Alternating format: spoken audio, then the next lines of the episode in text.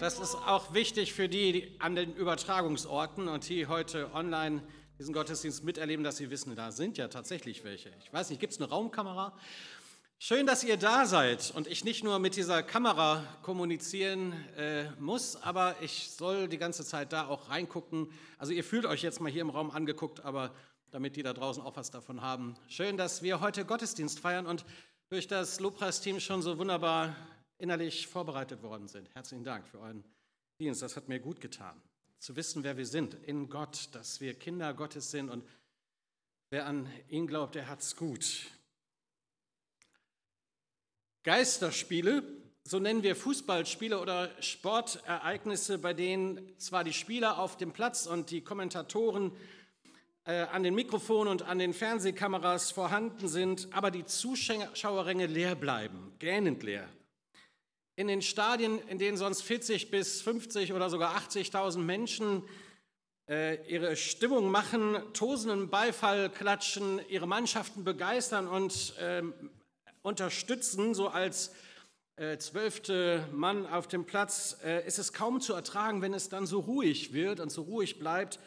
Und wie bei so einem Trainingskick auf dem Nebenplatz äh, das große Spiel passiert. Das macht den Akteuren und auch allen Beteiligten sehr zu schaffen.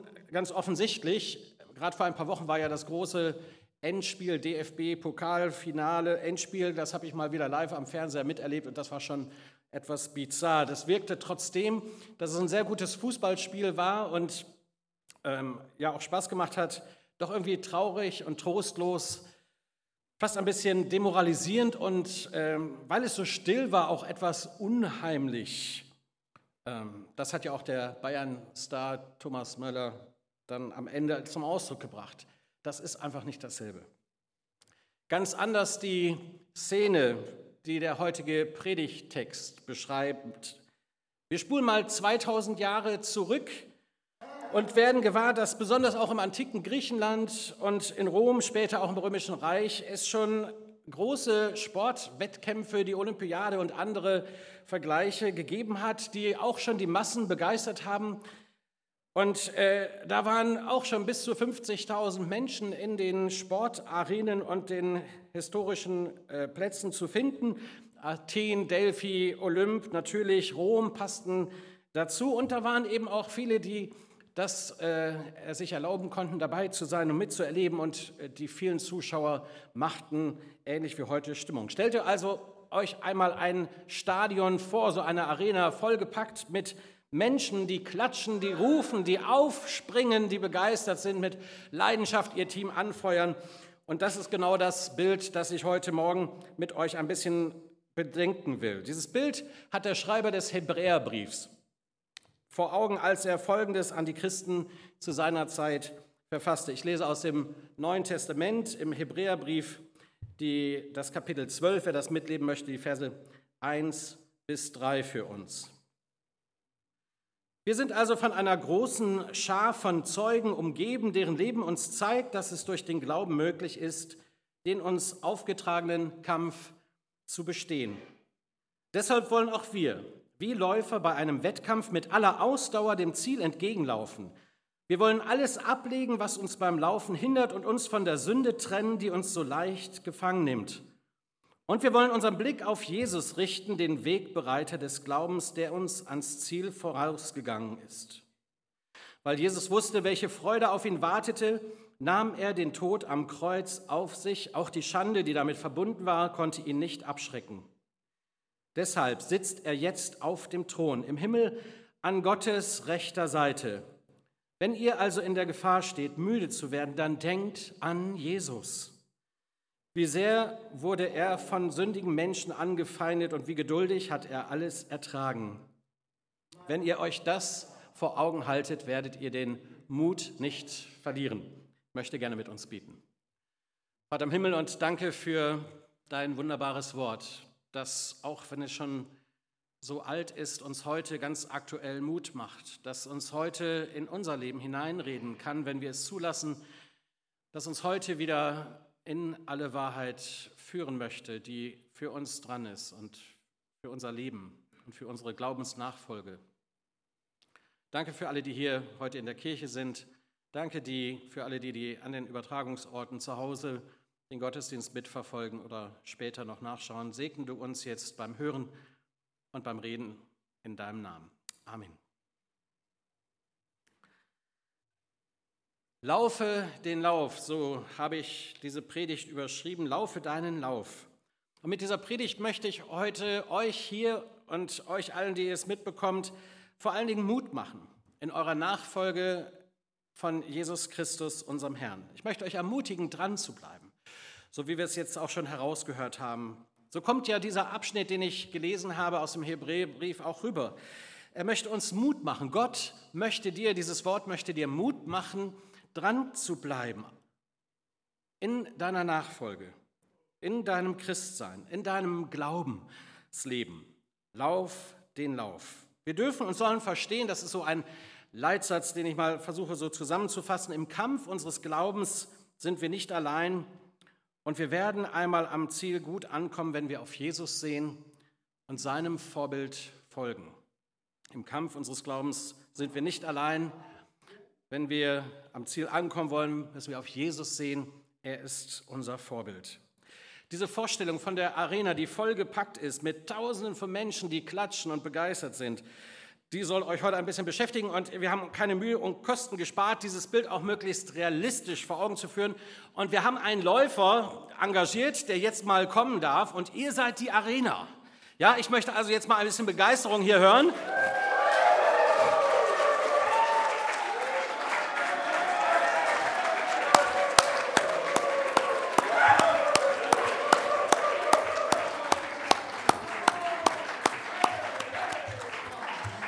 Das ist der Volker.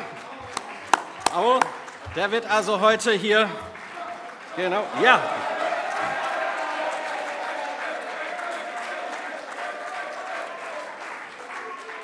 Soll einer sagen, die Bielefelder sind dröge? Nachdem jetzt auch die Alm wieder erstklassig spielt und Werder Bremen äh, es auch tatsächlich noch äh, mal äh, so gerade über die Runden geschafft hat, oh, da müssen wir, müssen wir also weiter dranbleiben, genau. Ja, ich glaube, ihm gefällt diese Rolle. so. Da ist also Stimmung, genau. Also Sportbegeisterung schon damals und dieses, dieses Bild vom Sport oder Vergleiche aus dem Sport haben im Neuen Testament, auch in der neutestamentlichen Gemeinde, in der Zeit, wo der, das Neue Testament verfasst wurde, auch schon immer wieder Bilder geprägt, die vergleichbar sind mit dem Glauben und der Nachfolge. So auch heute. Also, was möchten wir heute Morgen? Oder was möchte ich? Zu, zum einen wundere ich mich selbst, dass ich äh, so lange noch nicht über diesen Vers gepredigt habe oder über diese Stelle. Äh, ich bin jetzt 25 Jahre äh, als Pastor unterwegs und tatsächlich hat mich dieser Abschnitt im Neuen Testament immer sehr angesprochen und ähm, berührt einfach diese Vorstellung, dass da andere mich anfeuern, andere, die vorangegangen sind, äh, die den Lauf vollendet haben, uns jetzt anfeuern, die wir hier noch unterwegs sind und jetzt den Lauf laufen. Und äh, das möchte uns ein Vorbild sein. Da dürfen wir von lernen. Schauen wir also mal genauer hin. Wer da eigentlich auf den Rängen sitzt und auf den Tribünen jubelt und wer da alles gibt, um uns heute, dich und mich, zu ermutigen in unserem Glauben, in unserem Lauf, den wir laufen sollen. Hebräer 12, Vers 1 haben wir gelesen, weil wir nun von einer solch großen Schar von Zeugen umgeben sind, deren Leben uns zeigt, dass es durch den Glauben möglich ist, den uns aufgetragenen Kampf zu bestehen. Vielleicht einige unter euch lesen in der Lutherbibel, habt ihr diesen Text ganz anders in Ohr, nicht ganz anders, aber ein bisschen vertrauter. Beim Luther heißt es darum auch wir, weil wir nun eine solche Wolke von Zeugen um uns haben, lasst uns den Lauf laufen. Umgeben von dieser Wolke von Zeugen, umgeben von diesen Glaubensvätern und Müttern, äh, Brüdern und Schwestern, die vorangegangen sind, das berührt mich. Unweigerlich müssen wir uns fragen, ja, wen meint denn der Autor eigentlich konkret? Ähm, wen hat er vor Augen? Worauf bezieht er sich hier, wenn er von der Wolke von Zeugen oder von der Schar der Gläubigen redet? Natürlich sind das alttestamentlich Gläubige. Und ähm, unweigerlich, auch weil da ein Darum steht, muss man zurückblättern und gucken, ja, worauf bezieht sich der Schreiber des Hebräerbriefs, dessen Namen wir ja gar nicht kennen. Äh, einer, der einzige Autor in der Bibel, wo wir nicht wissen, wer hat eigentlich den Hebräerbrief verfasst. Aber es ist Gottes Wort. Gott hat diese, diesen Brief im Neuen Testament mit untergebracht, damit wir daraus lernen dürfen. Und er kommt auf, im Vers 11 auf Namen, auf Gläubige im alten Bund zu sprechen. Frauen und Männer, auf die er verweist, die als Vorbilder im Glauben für uns exemplarisch herausgestellt werden. Natürlich für viele andere, die auch noch genannt werden könnten und die er hier hätte aufzählen können. Lasst uns mal zurückblättern im Kapitel 11. Dieses Kapitel 11 beginnt äh, mit einer Frage zuallererst, nämlich mit der Frage, was ist denn der Glaube? Was ist der Glaube? Und eine Antwort folgt dieser Frage auf dem Fuß. Der Glaube ist ein Rechnen mit der Erfüllung dessen, worauf man hofft und ein Überzeugtsein von der Wirklichkeit unsichtbarer Dinge. Das ist der Glaube. Müsst ihr mal nachlesen. Kapitel 11, Vers 1, da ist ganz viel drin. Weil, und so geht es dann weiter, weil unsere Vorfahren diesen Glauben hatten, stellt Gott ihnen in der Schrift ein gutes Zeugnis aus. Da kennen wir ja was von gute Zeugnisse, ihr habt Ferien, es gab Zeugnisse vor ein paar Wochen. Ähm, diesen Männern und Frauen stellt Gott in seinem Wort ein gutes Zeugnis aus, damit wir ihnen nacheifern sollen. Und dann kommen Namen über Namen, die genannt werden. Abel und Henoch, Noah, alles Leute, die durch den Glauben, durch ihr Vertrauen auf Gott aufgefallen sind, offensichtlich. Oder im Vers 6 dann folgende Aussage. Ohne Glauben ist es unmöglich, Gott zu gefallen. Wer zu Gott kommen will, muss glauben, dass es ihn gibt und dass er die belohnt, die ihn aufrichtig suchen. Hebräer 11. Ganz viel, was wir dort lernen können über den Glauben. Und dann wieder weitere Namen. Dann werden auch Frauen genannt. Abraham und Sarah sind dabei. Isaak und Jakob, so die Kernfamilie der Berufung Gottes dann für sein Volk. Bis zu ihrem Tod haben sie Gott vertraut heißt es da, selbst wenn sie der Erfüllung der Verheißungen an sie oder an das Volk Israel damals persönlich nicht miterlebt haben. Am Glauben haben sie festgehalten durch Höhen und Tiefen, durch Erfolg und auch einige Misserfolge. Vers 32. Josef, Mose, sogar die Hure Rahab wird hier genannt und ihr Glaube, der Gott mehr vertraute als dem, was sie gesehen haben. Davon ist die Rede. Vers 32, da verzweifelt er fast der Hebräerbriefschreiber, der sagte, wie viele andere Beispiele könnte ich noch nennen? Die Zeit fehlt mir. Damals schon Zeitnot. Interessant. Die Zeit fehlt mir, um auf Gideon und Barak einzugehen, auf Simson und Jittach, auf Daniel und Samuel und die Propheten. Also ein paar wenige, die er uns gibt und viele andere, die er nennt. Der Empfänger des Briefes an die, äh, die Hebräer sind Christen, die mit großer Sicherheit aus dem jüdischen religiösen äh, geprägt sein heraus emporgegangen sind, die Jesus Christus kennengelernt haben, die die Botschaft vom Heiligen Geist gehört haben und sich diesem Jesus anvertraut haben. Und sie kennen die Geschichten von den Namen, wo ihr jetzt vielleicht sagt, wer ist denn das überhaupt, Abel oder Jiftach? Ähm, da muss man richtig nachschlagen. Damals war klar, ah, hatten sie sofort Bezugspunkte zu den Geschichten, wenn die Namen fielen. Sie kennen sie als Glaubensvorbilder und hatten einen direkten Zugang zu dem, was damit auch ausgedruckt werden sollte. Eine Liste, die noch fortgesetzt werden kann. Und ich empfinde das so wie, ein, wie beim Staffellauf, dass äh, uns deutlich gemacht wird, hier wird eine Staffel weitergegeben. Man übernimmt, die einen treten ab, die anderen treten an. Unser Läufer ist immer noch unterwegs und äh, wir dürfen ihn noch mal wieder anfeuern hier, den guten Kampf des Glaubens zu führen. Oha, jetzt sogar im Blitzlichtgewitter der Kameras die Technik funktioniert hier fantastisch. Jawohl. Laufe den Lauf. Gewaltig, oder? Ich empfinde das als sehr beeindruckend und tröstend, besonders wenn man die Geschichten dann auch mal schaut, die eben auch durch manchen Misserfolg, durch manche Krise hindurch dann zu einer Glaubensgeschichte mit Vorbild werden. Dieses Bild will uns versichern, zu allem und vor allem, du bist nicht allein. Du bist nicht allein in deinem Christsein, in, deinem, in deiner Nachfolge, in deinem Glaubens- oder soll ich sagen, Lebenslauf. Hier passt das Wort, glaube ich, ganz gut. Du bist nicht allein. Generationen sind uns vorangegangen. Ein Thema, das mich zunehmend, je älter ich werde, auch äh, begeistert. Dieser Gedanke, dass Generationen der nächsten Generation es weitergeben, es weitersagen, dass den Glauben hochhalten, die Herausforderung weitergeben, Mut machen und somit es erfüllt, was Gottes Wort uns gesagt hat, was Gottes Wort uns verheißt.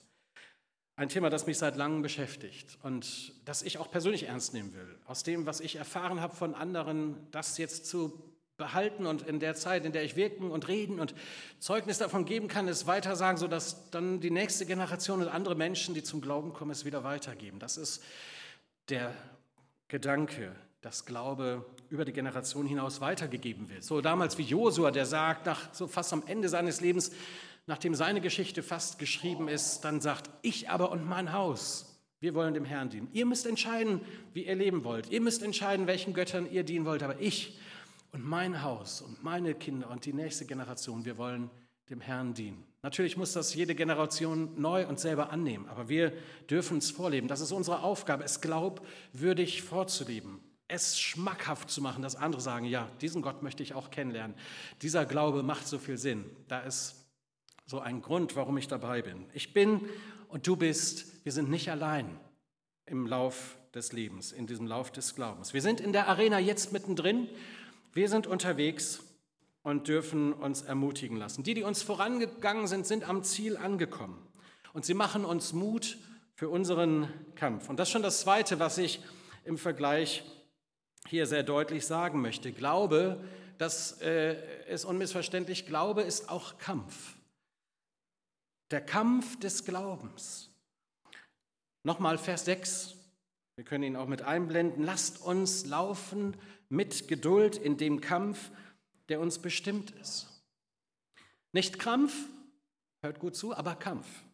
Gehört offensichtlich ganz natürlicherweise zum Christsein dazu, zu einem Leben in der Nachfolge unseres Herrn Jesus Christus. Und es sollte uns nicht überraschen, wenn Zeiten da sind, Dürrezeiten, herausfordernde Zeiten, wenn wir uns mal durchbeißen müssen, wenn wir auch und unser Glaube getestet werden. Das ist so, das ist normal so. Wie Sportler, die sich intensiv, oft Monate, Jahre lang auf einen Wettkampf vorbereiten, sich trainieren, ähm, mit Schweiß, äh, viel Zeit im, im Studio lassen, mit viel Ausdauer und äh, für ihre Fitness optimieren. Und dann kommt es zu dem Wettkampf. So sind auch wir herausgefordert, das Training aufzunehmen, alles zu geben, um am Ende anzukommen, um den Siegpreis zu bekommen. Auch der Apostel Paulus sieht das und formuliert es so in einem Brief an seinen jungen Mitarbeiter Timotheus. Auch da wieder der Gedanke, eine Generation gibt es der anderen weiter. Und er schreibt seinem Timotheus im ersten Timotheusbrief, Kapitel 6, Vers 12, und ihr merkt die Parallele zum Hebräerbrief, kämpfe den guten Kampf des Glaubens oder kämpfe den guten Kampf, der zu einem Leben im Glauben gehört. Also, das ist anscheinend normal, dass wir auch kämpfen müssen, dass es nicht immer nur easy ist, dass der Himmel nicht immer nur blau und die Sonne nicht immer nur scheint und die Wiese nicht immer nur grün ist, sondern dass es auch manchmal in Zeiten zum Kampf kommt und dass wir vorbereitet sein dürfen. Unser Leben, wenn wir es richtig verstehen, ist ein Dauerlauf, dieser, wie habe ich es eben genannt, Lebenslauf. Und im Vers 1 nochmal dieser Vers, deshalb auch wir, also da nehmen wir es an und unser Läufer ist, glaube ich, auch schon wieder unterwegs, deshalb auch wir, wie Läufer bei einem Wettkampf wollen wir mit aller Ausdauer dem Ziel entgegenlaufen. Ja, da ist er wieder, dem Ziel entgegen. Schon deutlich angestrengter, der, der Gute. Ja, das ist schon ziemlich angestrengt. Aber er ist noch unterwegs mit Ausdauer. Genau.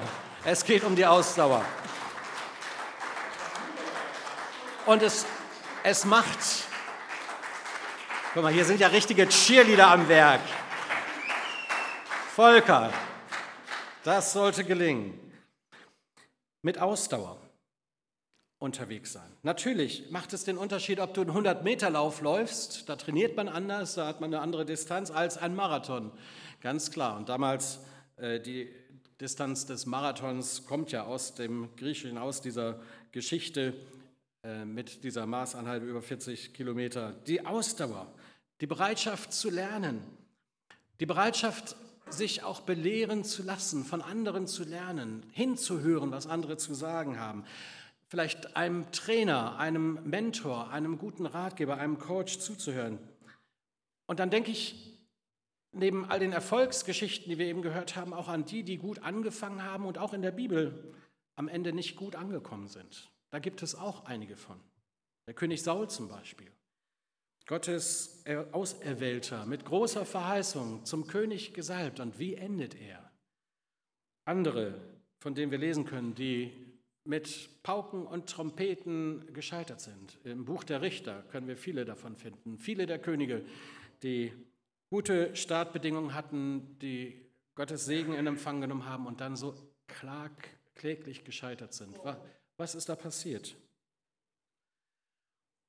Ich bin heute hier in Bielefeld und es ist mir ein besonderes Vorrecht, äh, auch ein bisschen mit Wehmut muss ich das sagen, weil äh, wenn ich so in die Runde gucke, äh, dann denke ich, muss ich so denken, es ist genau 40 Jahre her. 40 Jahre her, dass ich in dieser Gemeinde mein Leben Jesus Christus anvertraut habe. Am 14. August, also in diesem Monat, habe ich meinen 40. Geburtstag. Am 14. August 1980 habe ich diese Botschaft von Jesus zum ersten Mal so richtig verstanden, für mich persönlich und diese Einladung, Jesus zu vertrauen, gehört. Wir waren damals im Teamclub hier.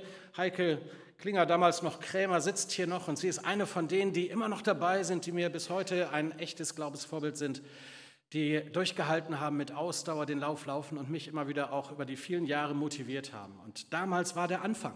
40 Jahre ist das her.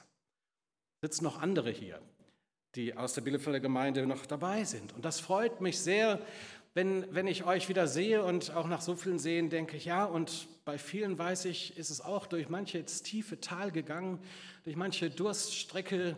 Auch der Volker, der hier rumläuft, den kenne ich noch als 16-Jährigen. Da hat er noch gar nichts mit Kirche und Glauben zu tun. Da haben wir uns kennengelernt, ganz woanders. Und äh, durch die Teestubenarbeit und äh, durch die Beziehungen, die wir gehabt haben und die Gemeinde ist er mit zum Glauben gekommen und heute noch dabei und läuft immer noch hier rum. Und wie er das macht, wie eine Gazelle, äh, nee, nee, oder Nee, wie heißt dieses Tier mit dem Rüssel noch? Nee, ja. ähm, wie auch immer, das, es ist toll zu sehen, dass einige dabei sind und immer noch laufen.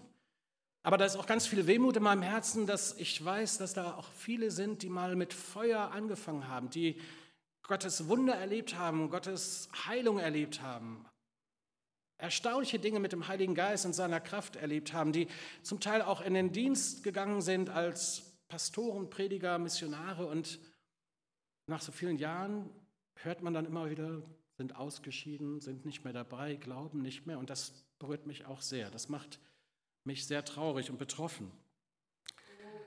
Darum ist meine Ermutigung heute an euch, die ihr hier seid. Haltet durch. Haltet durch. In dieser Zeit, die wahrscheinlich in die Geschichtsbücher als das Corona-Jahr eingehen wird, ist das ja nochmal eine ganz andere Herausforderung, sonst würden wir heute mit den meisten wahrscheinlich äh, nicht über Kamera kommunizieren müssen. Diese Zeit ist auch eine Zeit, die uns als Kinder Gottes, als Christen, als Nachfolger unseres Herrn herausfordert. Bleiben wir dran? Vielleicht auch hinterfragt, warum bin ich eigentlich in die Gemeinde gegangen und was bedeutet mir eigentlich die Gemeinschaft der Heiligen, diese christliche Gemeinschaft. Was bedeutet mir Gottes Wort? Und würde ich auch dranbleiben und durchhalten, wenn ich nicht mehr in den Gottesdienst kommen kann und wenn die Brüder und Schwestern im Hauskreis erstmal sich nur über Zoom oder Skype treffen können?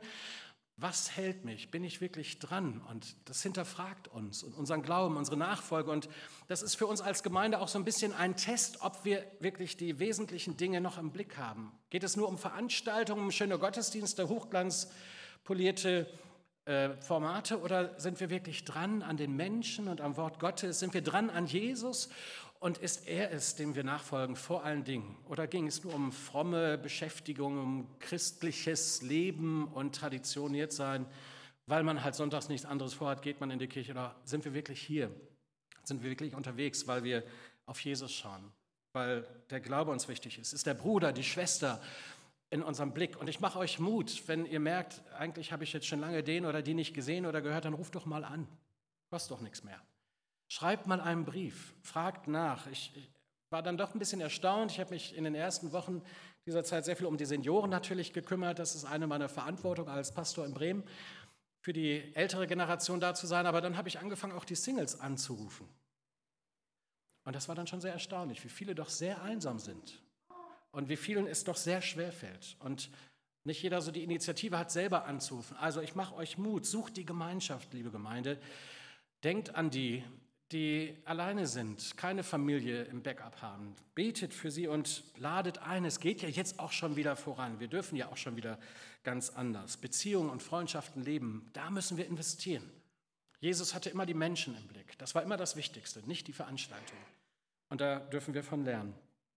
Ich bin so dankbar, dass es in meinem Leben Menschen gibt, Freunde und äh, Vertraute, die, die mich in meinem Glaubensleben ermutigt haben. Zu ihnen gehört neben einigen, die hier auch in diesem Raum sind oder die ich aus meiner Bremer Gemeinde kenne oder im Freundeskreis habe, auch Gordon MacDonald. Buchautor vieler Bücher, die ich gelesen habe und mittlerweile ein väterlicher, eigentlich eher großväterlicher Freund für mich. Wir waren zusammen in der Woche, als dann Corona auch in Deutschland losging und äh, dann jäh getrennt in Karlsruhe der Willow Creek Kongress aufhören musste. Und äh, da ich ihn zum Teil auch schon übersetzt habe und persönlich begleite, wenn er in Deutschland ist, hat er mir ähm, das Manuskript seines nächsten Buches gegeben. Das Im Februar hat er so ein paar Gedanken zusammengefasst, als einer, der jetzt gerade 80 Jahre alt geworden ist, der, der Blick aufs Leben aus der Sicht eines 80-Jährigen. Und ähm, das ist mir sehr teuer. Es ist nur eine DIN A4-Seite mit 15 Punkten, die ihm wichtig sind für Menschen, die im Glauben stehen, aus allen Jahrgängen. Und das hängt bei mir im Büro an, an der Wand und da gucke ich drauf und das macht mir Mut das korrigiert mich, das fordert mich heraus. Also, wir brauchen Ausdauer. Wir brauchen Menschen, die mit uns unterwegs sind. Wir laufen ja nicht alleine und da hängt ja auch dieses Bild, wir laufen ja auch nicht gegeneinander im Wettkampf, sondern miteinander auf das Ziel zu. Und das ist der nächste Punkt, über den ich sprechen möchte. Christen sind unterwegs mit einem klaren Ziel vor Augen. Christen sind unterwegs mit einem klaren Ziel vor Augen. Und wenn wir das aus den Augen verlieren, dann sind wir schon auf Abwägen. Ich lese nochmal aus dem ersten Timotheusbrief, den Vers 12, da hatten wir den Anfang schon. Kämpfe den guten Kampf, der zu einem Leben im Glauben gehört. Und dann geht es weiter und gewinne den Siegpreis, das ewige Leben, zu dem Gott dich berufen hat. Das Ziel vor Augen, den Siegpreis, das ewige Leben. Unser Ziel als Christen ist klar definiert. Wir leben nicht nur im Jetzt und Hier und müssen alles hier rausschöpfen, was zu holen ist, sondern wir leben in dem Wissen und in dem Glauben, in der Überzeugung, dass das Beste noch kommt, dass das Beste noch vor uns ist. Das ist keine Lebensverneinung, äh, so Vertröstung auf den St. Tag, sondern Leben in der Fülle auch jetzt und hier, aber eben nicht alles, was uns erwartet und das Ziel ist nicht hier in diesem Leben zu finden, sondern in der Ewigkeit und die Frage ist, wo wir diese Ewigkeit verbringen und ob wir Jesus kennen und an ihn glauben und dann wissen, wir haben das ewige Leben, wir kommen nicht in das Gericht. Wir sind vom Tode zum Leben hindurchgedrungen, weil wir Jesus haben. Das Beste kommt noch, denn das Leben hier ist mehr oder weniger eine Vorbereitung für das, was noch kommt. Die Ewigkeit, das ewige Leben, zu dem Gott uns berufen hat. So schreibt es Paulus. Das hat auch der Hebräerbriefschreiber vor Augen. Wer an Jesus glaubt, hat das ewige Leben. Und vielleicht darf ich an dieser Stelle mal ganz persönlich werden und einhaken, an euch hier in der Kirche, aber auch an euch da draußen. Sag mal, kennst du Jesus schon als deinen Herrn und Heiland? Weißt du schon um die Vergebung deiner Schuld und hast du die Gewissheit, wenn du heute stirbst, wenn heute deine letzte Stunde geschlagen hat, dann bist du bei Jesus. Und wenn nein, dann mache ich dir viel Mut, an den richtigen Stellen die richtigen Fragen zu stellen. Dann mache ich dir Mut zu beten. Dann mache ich dir Mut, vielleicht heute, wenn wir Abendmahl feiern, deine Sünde abzulegen und auf Jesus zu schauen und um Vergebung zu bitten und ihn einzuladen, dein Herr und Heiland zu werden. Dann verpasst das nicht.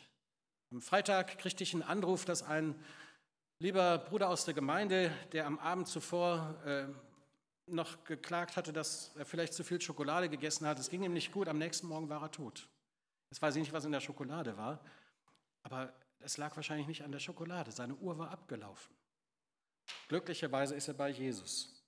Das weiß ich. Er hat an ihn geglaubt. Vor ein paar Wochen haben wir unseren ältesten Bruder in der Gemeinde beerdigt, Erich Behrens, 97 Jahre, und der hat gewartet, dass er endlich sterben kann. Er war im letzten Jahr äh, dann schon sehr schwach und krank und hat eigentlich immer gebetet, wenn ich ihn besucht habe, ach, Herr, nun mach doch und hol mich heim. Aber wichtig ist, wenn wir sowas beten, dass wir wissen, wir sind bei Jesus. Dieser Siegpreis, ich habe mal ein Bild davon mitgebracht, vielleicht können wir es an dieser Stelle einblenden, ein, ein Lorbeerkranz, der dem Läufer damals über aufgelegt wurde, dem Sieger, der als Sinnbild für dieses ewige Leben, für das, was uns erwartet, ähm, wenn wir durch die Ziellinie durchlaufen, äh, stehen sollen.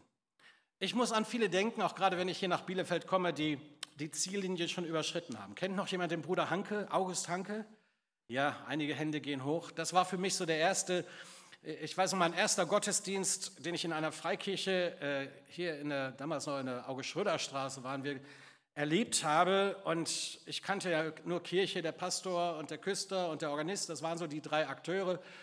Ähm, und plötzlich, als es hieß, wir wollen beten, da betete der Bruder neben mir mit so einer Beule am Kopf. Später lernte ich ihn kennen, Opa Hanke. Und, ähm, und er hat gebetet, als ob er diesen Jesus kannte. Und das war dann auch so. Und er ist einer von denen. Und wen soll ich noch nennen? Hermann Böttcher, Schwester Gassen, Schwester Starr, Geschwister Greve. Namen, die für einige von euch neu sind, aber das sind alles Brüder und Schwestern, die uns vorangegangen sind, die jetzt in der Arena sitzen, die mit applaudieren, weil wir unterwegs sind. Das Ziel vor Augen, da möchte ich ankommen. Und ich denke, du auch, oder? Das ist, wäre das Schlimmste, wenn wir hier im Leben alles gehabt hätten, alles uns, jeden Wunsch uns erfüllen könnten, aber am Ende verloren gehen, ewig verloren gehen, weil wir Jesus nicht haben. Darum auch diese Mahnung im Philipperbrief, die Paulus formuliert. Er ist selber unterwegs, versteht sich als einer, der das Ziel noch nicht erreicht hat. Sehr persönlich schreibt er der Gemeinde dort in der Stadt Philippi in Griechenland, ich bin noch nicht am Ziel, aber ich laufe auf das Ziel los. Lesen wir mal mit ein paar Verse hier im Philipperbrief, Philippa 3, wer das mitlesen möchte, ab Vers 12.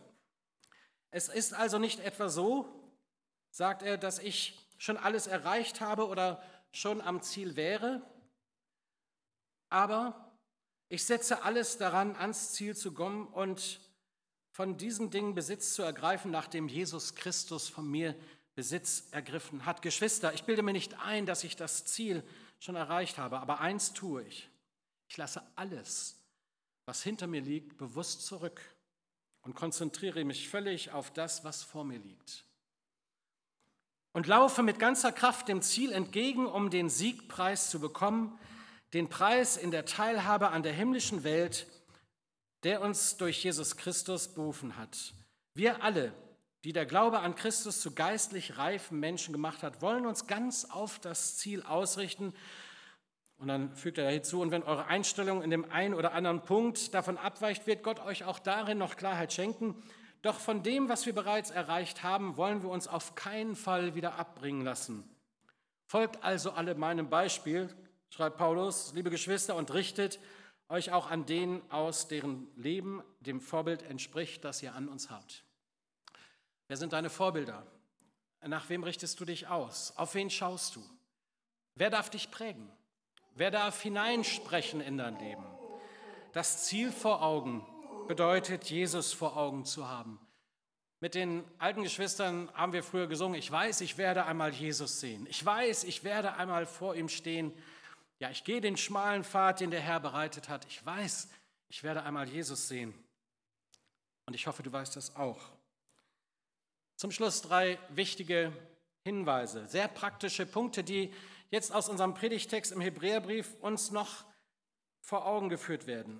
Noch einmal, Vers 2. Wir wollen also alles ablegen, was unseren Lauf behindert und uns von der Sünde trennen, schreibt er, die uns so leicht gefangen nimmt und unseren Blick auf Jesus richten, den Wegbereiter des Glaubens, der uns ans Ziel vorangegangen ist. Vielleicht kennen wir das noch eher aus dem Luthertext, dem Jesus Christus, dem Anfänger und Vollender unseres Glaubens. Also, leg ab alles, was dich im Lauf behindern könnte. Genau, Volker, du darfst noch mal wieder kommen.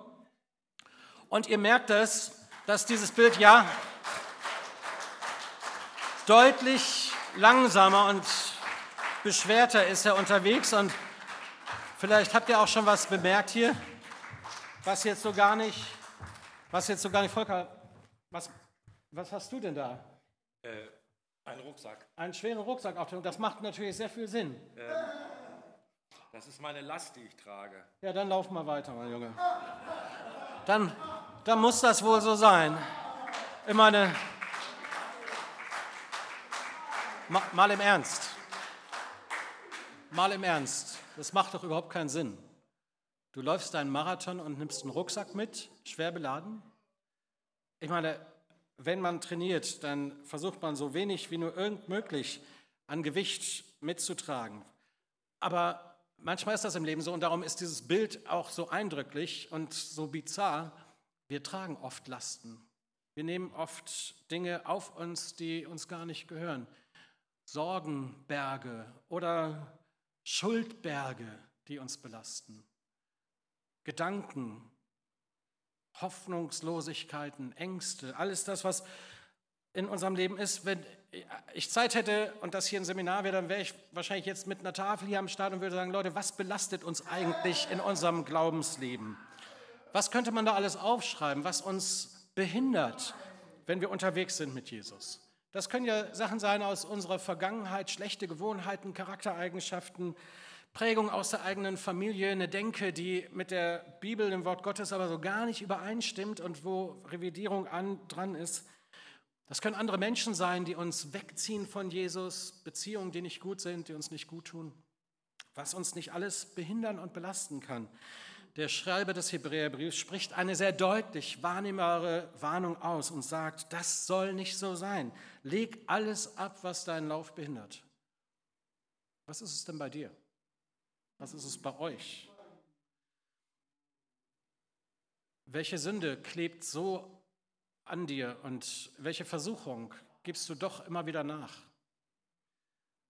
Weil sie im Dunkeln bleibt, im Geheimnis, weil kein Mensch es wissen darf, weil du selbst verliebt oder auch fahrlässig oder leichtsinnig immer wieder mit dem Feuer spielst. Weil du denkst, einmal ist keiner und das ist nicht dein Gedanke, der kommt vom Teufel. Weil du denkst, es sieht ja keiner, auch der Gedanke kommt vom Teufel. Wir tragen Lasten wir tragen Sünden mit uns rum, wir bleiben gefangen, gebunden und der Hebräerbriefschreiber sagt, das taugt nicht, das macht keinen Sinn. Und die auf den Rängen, die sehen das auch. Und die rufen dir zu, lass los, leg ab. Trenne dich von Sünde in deinem Leben. Das ist das Zweite, was er hier deutlich sagt. Noch konkreter werdend als nur allgemein die Lasten. Die Sünde in deinem Leben sollen wir ablegen. Im Vers 4 in dem Hebräerbrief, also der Vers, der direkt unserem Predigtext folgt, heißt es noch weiter, ihr habt nicht bis aufs Blut widerstanden im Kampf gegen die Sünde. Und da macht er ein Problem aufmerksam, auf ein Problem aufmerksam. Die Sünde, die will uns vernichten. Die Sünde ist kein Kavaliersdelikt. Die Sünde zieht uns weg von Jesus, nimmt uns vielleicht sogar am Ende das Versprechen der Ewigkeit. Deine Sünde trennt dich von Gott. Deine Sünde behindert deinen Lauf. Das, was Gott an Verheißung, an Freiheit schenken möchte, an Befähigung und Bevollmächtigung, auch für einen Dienst, den du in dieser Welt tun kannst, das kann nicht passieren, wenn Sünde da ist und dich hindert, dir den Blick auf das Ziel nimmt, dich in die Sackgasse laufen lässt. Was für Sünden könnten wir nennen? Natürlich sind da die zehn Gebote und an denen unser Leben zu messen, da haben wir einiges zu tun. Das können aber auch Dinge sein, von denen du sehr genau weißt, was sie in deinem Leben sind. Dinge, wo du immer wieder fällst. Das kann auch dein Charakter sein. Stolz, Neid. Du redest ständig über andere. Da ist Zank und Bitterkeit. Gedanken, die zur Tat werden. Und dann auch noch etwas, was, was so aussieht. Nimm ihn mal ab, deinen Rucksack. Äh, ein, eine kleine Illustration hier mal vor euren Augen. Es gibt auch Sünde, die wir anderen nachtragen. Hier, heb das Ding mal hoch. Ja? Du trägst anderen ihre Schuld nach. Du läufst deinen Lauf, aber du hast im Herzen immer noch Groll gegen den Bruder, die Schwester oder den Menschen, der es nicht gut mit dir meinte, der dich verletzt hat. Und indem du die Sünde nachträgst, du darfst weiterlaufen, indem du die Sünde nachträgst, indem du die Sünde nachträgst, trägst du die Last. Der andere weiß vielleicht gar nicht mehr, dass er was gesagt hat. Der kommt vielleicht auch nicht und bittet um Vergebung, aber du trägst an der Last, an der Sünde. In deinem Herzen wird es immer dunkler. Dein Glaube wird immer unattraktiver. Du wirst bitter. Und schon gar nicht zu einem Vorbild für andere. Sünde nachtragen. Lass sie los, leg sie ab. Der Hebräerbriefschreiber mutet uns das zu und sagt, leg sie ab, bekenne eigene Schuld, beichte das, was zu beichten ist und werde frei. Leg es ab am Kreuz. Wir feiern gleich das Abendmahl miteinander und die Einladung wird beim Abendmahl dann umso deutlicher. Die wird beim Abendmahl dann umso persönlicher, da wo du diese Sünde ablegst am Kreuz und frei wirst. Trenne dich von Sünde. Der Volker legt jetzt auch mal die Sünde hier ab am Kreuz und ihr werdet merken, was da für eine Last abfällt. Und das kann die Erfahrung sein, auch für dich. Ja, guckt euch ihn wieder an hier. Ja. Wow, jetzt, jetzt ist er wieder unterwegs hier. Und die Gemeinde ist voller. Ja, komm, hören wir euch noch. Also. Also, leg alles ab, was deinen Lauf behindert. Trenn dich von Sünde, der Sünde, die du, von der du genau weißt, dass sie dich trennt von Gott, aber auch der, die du vielleicht anderen nachtragst. Und das letzte, der letzte Tipp, richte den Blick auf Jesus. Richte den Blick auf Jesus. Er ist der Anfänger und Vollender unseres Glaubens. Er ist der, der uns vorangegangen ist, der uns ein Beispiel geworden ist, der auch hart zu kämpfen hatte, der das Kreuz ertragen hat, der bespuckt und verpönt wurde, der sich hat beschimpfen lassen und zum äh, Schandfleck wurde, aber mit ihm und seinem Sterben am Kreuz, durch seine Wunden werden wir heil, werden wir frei. Richte den Blick auf Jesus, folge seinem Beispiel, höre seine Worte und glaube, vertraue dich ihm an. Das wussten natürlich die Leute, die den Brief bekommen haben damals schon. Und wenn du den Hebräerbrief liest, dann wird darin die Einzigartigkeit von Jesus Christus auch gerade in den ersten Kapiteln deutlich beschrieben, wie er die Hoffnung auf eine neue Schöpfung, wie er das Wort Gottes selber ist, wie er der ewige Priester ist und dann der, der selbst zum Opferlamm Gottes wird, das perfekte, unbefleckte Opfer, der für uns stirbt. Ein gnädiges Angebot der Versöhnung wird in ihm bereit, ein neuer Bund eine neue Zeit bricht an durch Jesus. Jesus, so wird deutlich, ist die Offenbarung der Liebe Gottes und der Gnade Gottes für die Menschen und auch für dich und für mich, für uns, die wir heute hier versammelt sind, wenn wir gleich Abendmahl feiern. Darum noch einmal, laufe den Lauf.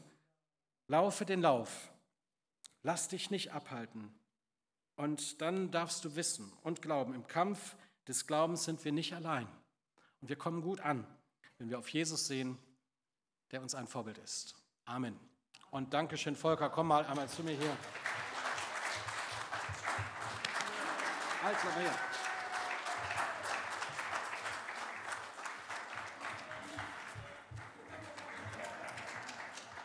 Und natürlich, natürlich gibt es auch eine Medaille. Einmal in die Kamera.